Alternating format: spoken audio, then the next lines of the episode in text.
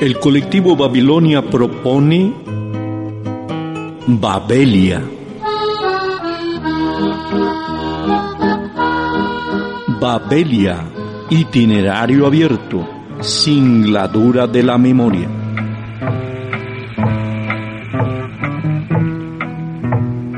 Babelia, escaparate y mural, con fin y sin fin. Babelia, morada del babeliante y del imaginante.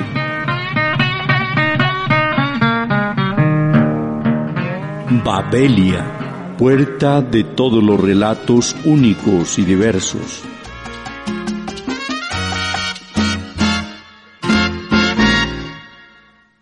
Babelia, en su edición 44, ofrece a ustedes la siguiente miscelánea. Juana María Echeverry ofrece un texto especial de Ángeles Mastreta. León Darío Gil refiere una anécdota de pobreza en sus vistas y oídas. El toque africano está a cargo de Mazoriana Gonzana. Yolanda Arias Gómez pone en escena un trozo de la pieza Juego de Manos. Jairo Hernán Uribe somete su preguntario al espíritu lector de Manuel Marulanda Gómez. Lebron Brothers aporta su cuota de montuno con No me hacen falta.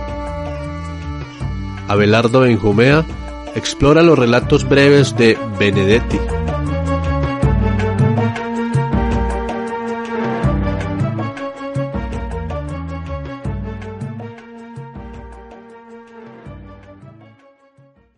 Mal de Amores, Ángeles Mastreta.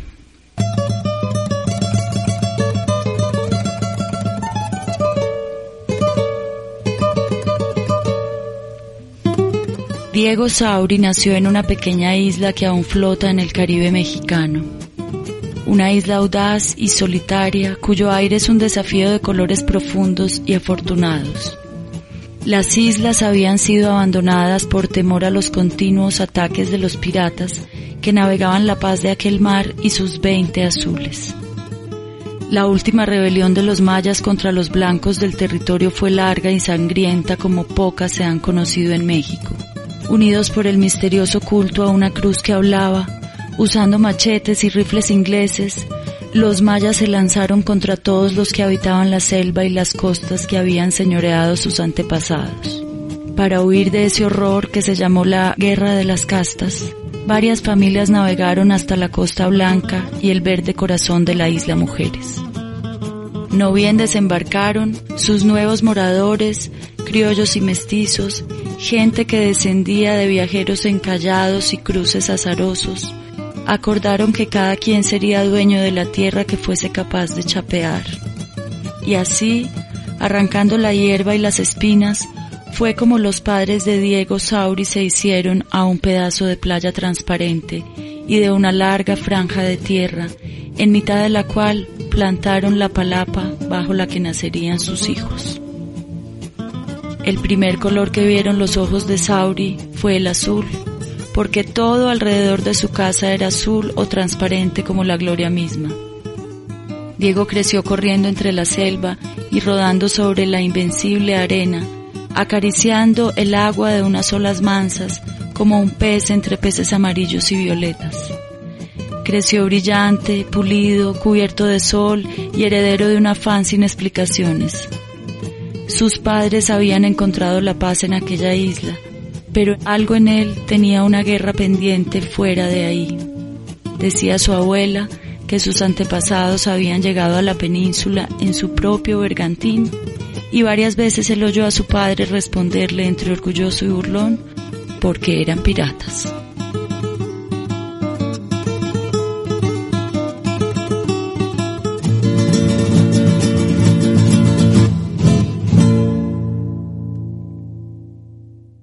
Vistas y oídas.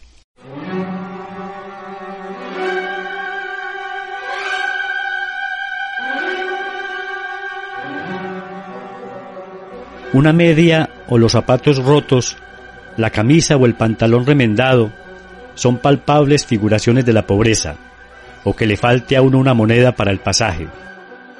Lo tenía completo, ni más ni menos, y esperaba la buseta para viajar de uno al otro extremo de la ciudad. Era verano y anochecía. La tarde había abusado de los colores y la luna, por el suroriente, era un casquetico parecido al rebrillante reborde de una uña encantada. Con los cuadernos entre el sobaco, en el paradero del Parque Olaya, para entretener la espera, a la cara y sello, jugaba con una de las monedas del pasaje. Jugaba a lo que juega un adolescente de finales del bachillerato que empieza a saber lo que es el destino y a tentar el azar. Con cara a la casa, con sello los amigos. Para impulsarla al aire y con la intención de recuperarla en la palma de la mano, puse la moneda. Esta, contrariando mi voluntad, voló por donde le dio la gana. Oí su tintineo cuando se estrelló contra el suelo y, esquiva mi zapato para cortarle su rumbo, salió rodando a cera abajo. La veía y la oía. El último de los tres zapatazos se lo di antes de desbordarse a la calzada. En un exacto instante, efímero y eterno, en vez de la moneda, sentí y creí que lo que perseguía era mi propia alma. La misma que sin poder evitarlo, redoblando sus tintines, pegó dos veces contra los barrotes de una reja de alcantarilla y después de un silencio largo cayó en sus fauces. Pude oír sus ecos y su rumbo perderse por entre oquedades oscuras, ignoradas, impenetrables.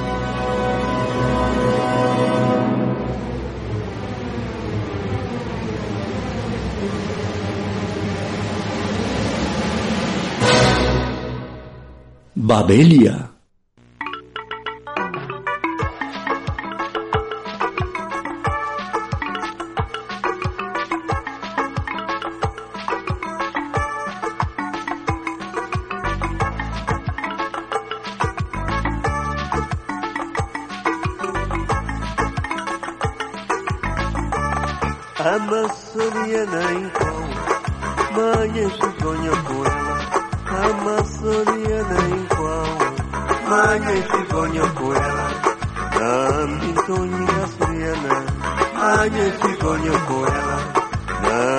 sonhinga soriana manya sigonyo koyala ama soriana inkoao manya sigonyo koyala ama soriana inkoao manya sigonyo koyala nambi sonhinga soriana manya sigonyo koyala nambi sonhinga soriana manya sigonyo koyala asianika potishitolo kumana mazangi kadea asiani kapote shitolo kumana mazangi kadea nambi tonyinga soriana aye tikonyokora nambi tonyinga soriana aye tikonyokora amasoriana inkwao maye tikonyokora amasoriana inkwao maye tikonyokora nambi tonyenga kapo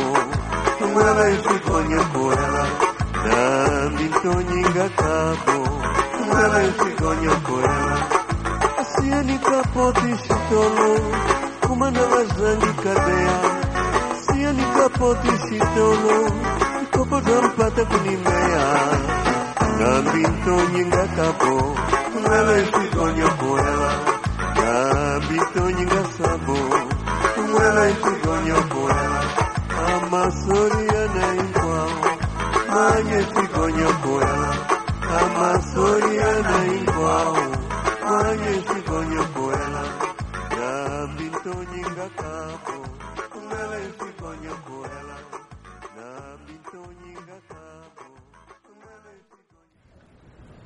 Juego de manos de Oscar Jurado.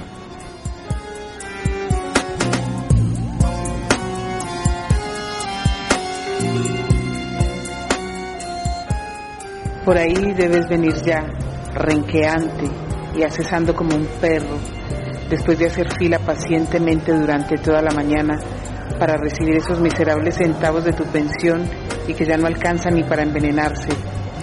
Merecida recompensa por 40 ya ni sé cuántos años de estar contando billetes entre ese ataúd de vidrio donde no podías ni moverte, ni hablar, ni pensar, solo decir, sí señor, no señor, cómo no señor, a la orden señor, hasta mañana señor, buenos días señor, hasta la tarde señor, buenas tardes señor, gracias señor, mil gracias señor, le estoy altamente agradecido señor, sin una sola falta, sin un solo retardo y muchas incontrolables horas extras que te fueron reblandeciendo y encorvando hasta dejarte convertido en una especie de feto refunfuñante que se mueve como una puldilla.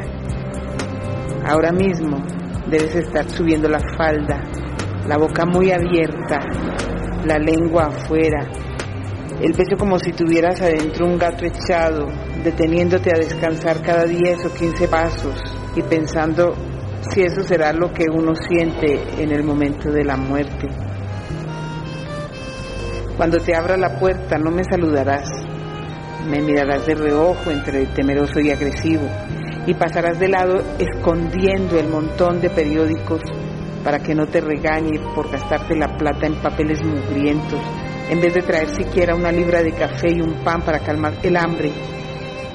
Y entonces te quitarás el sombrero y el abrigo y los zapatos y tirarás lejos la corbata y te meterás en la cama humillado, pero al mismo tiempo feliz de poder hacer lo único que te gusta, recortar y recortar periódicos, fotografías de jóvenes muertos, de rostros tumefactos y cuerpos llagados, de hombres barbados armados de fusiles y ametralladoras, de mujeres con los rostros cubiertos, de campesinos palúdicos en la mitad de la selva, las cuales vas examinando con lupa, tratando de descubrir alguna señal, algún rasgo que te diga no sé qué cosa, en una paciente y agotadora tarea que se prolonga desde las primeras horas de la mañana hasta la tarde y luego, en la alta noche, alumbrándote con la linterna para que no me fastidie la luz de la bombilla, casi siempre hasta el mismo amanecer, recorta que no ha recortado fotografías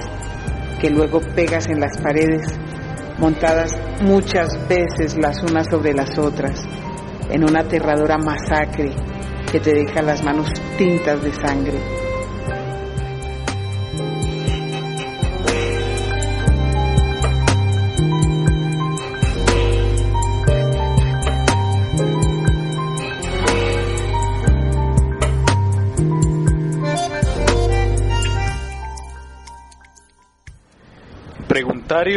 Para Manuel Marulanda Gómez.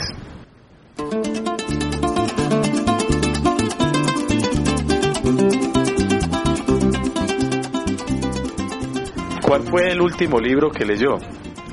El último libro que tuve oportunidad de leer es La vida del conde Cagliostro, un personaje de la época de la Inquisición, por el estilo del conde Rasputín. ¿Cuál o cuáles son sus autores favoritos, Manuel? Hay varios, pero para esta oportunidad deseo destacar al escritor francés Miguel de Montaigne. Sus ensayos son de una altura maravillosa. ¿Un libro para acompañar la fuga? ¿O para el exilio definitivo? ¿O para esperar la muerte? Papillón, Vida de Jesús, de Ernesto Renan y Vivir para contarla, de García Márquez. ¿Para qué sirve la lectura? Yo diría que la lectura ayuda a vivir, nos proporciona cultura general, esparcimiento y tranquiliza el espíritu. ¿Recuerda algún poema o trozo de poema o verso que le haya impresionado? Sí recuerdo un cuarteto del escritor español Benito Pérez Galdós sobre la conciencia que dice así, conciencia nunca vencida, modo y pertinaz testigo que no deja sin castigo ningún crimen en la vida. Un libro para el amor, el sexo o para estimular el erotismo. Hay una novela muy hermosa que tuve oportunidad de leer.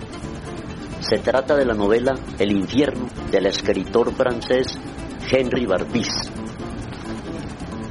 En su experiencia personal, Manuel, ¿cuál es la mejor obra literaria llevada al cine? Me impresionó hace pocos días, vi por televisión El Doctor Chivago del escritor ruso Boris Pasternak. ¿Cuál es el ambiente ideal para leer? A mí me gusta el ambiente sereno de una biblioteca y mi propia casa. Un libro que haya comenzado pero que nunca terminó de leer. Creo que fue la novela Los Miserables de Víctor Hugo, puesto que tiene cerca de mil páginas. Un amigo me lo prestó y a los 10 días me lo reclamó. Y llevaba 70 páginas leídas y nunca lo continué. Manuel, ¿se deben o pueden prestar los libros? Los libros sí se pueden prestar, pero a personas muy honorables y que amen la lectura. De resto no.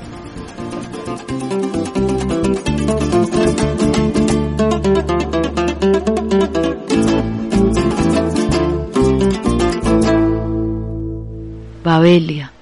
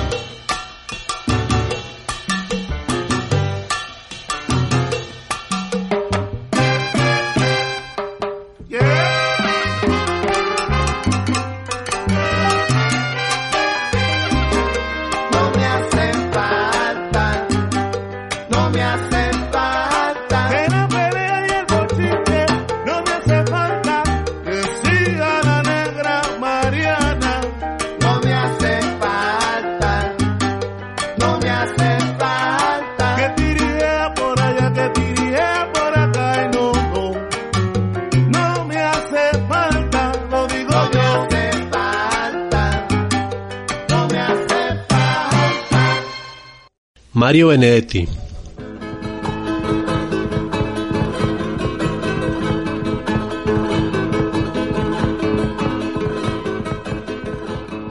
Todo lo contrario.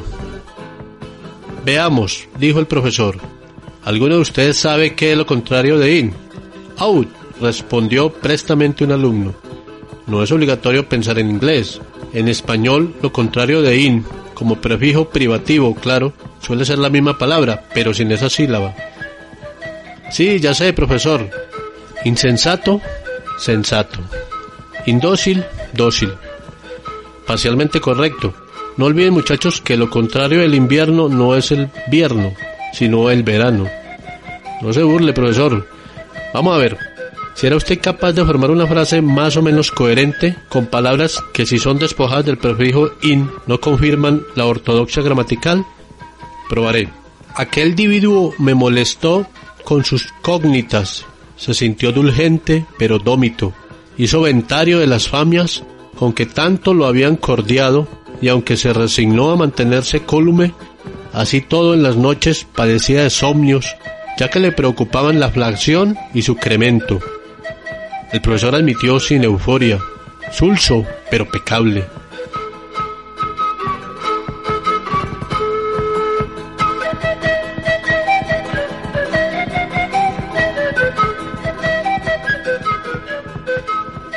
Lingüistas.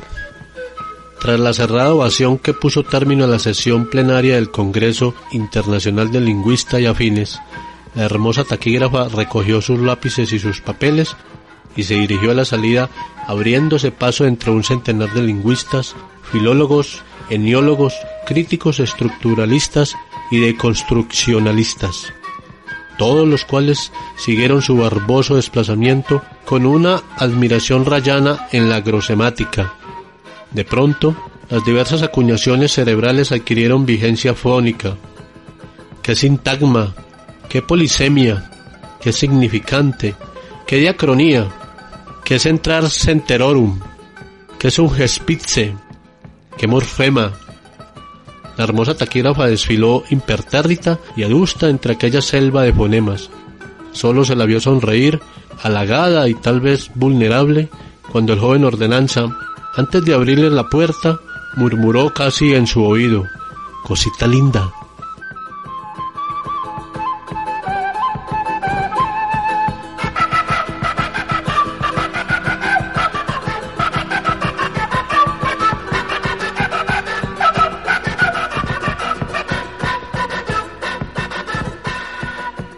Tejimos esta Babelia.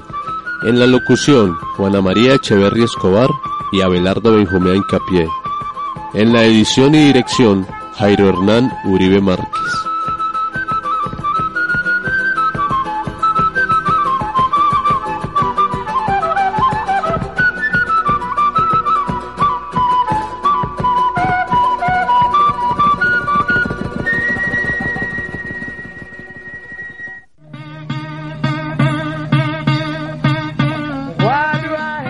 Los esperamos la próxima semana con otra interrupción del día a día. La Babelia se disuelve hoy. Why do I have to carry this heavy load? Agradecemos a ustedes, babeliantes, cómplices, por su generosa audiencia. Keep on Hasta otra voz y otra vez. Hasta otra hey.